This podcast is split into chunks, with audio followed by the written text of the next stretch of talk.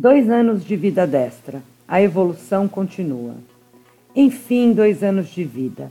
Agradeço aos meus amigos leitores e à nossa equipe atual e aos que já saíram do projeto, mas que agregaram em algo.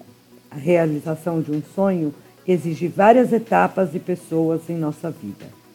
No dia 3 de dezembro de 2018, finalmente, uma pequena parte de um grande sonho estava se tornando realidade. Estávamos finalmente colocando no ar A Vida Destra, uma revista eletrônica de direita e conservadora, mas com diversos temas abordados. Convidei o Vieira, um amigo que participou comigo de outro projeto, para fazer as honras e dar as boas-vindas ao público.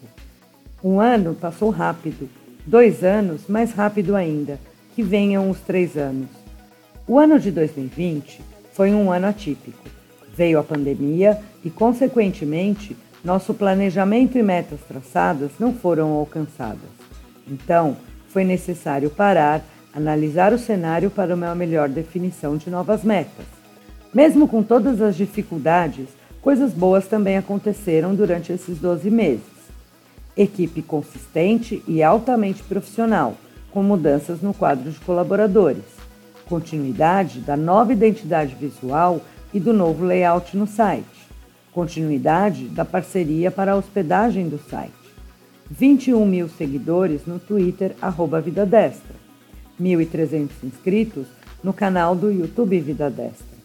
Retomada durante a pandemia do Boletim Vida Destra, com atualização semanal produzido pela Mariana Lessa.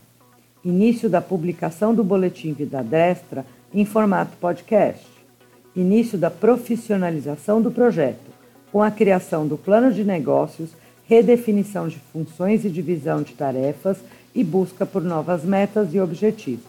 Criação do projeto de apoiadores, que será divulgado em breve. Foco na eleição de 2022. Durante os próximos 365 dias, novas surpresas e projetos serão apresentados.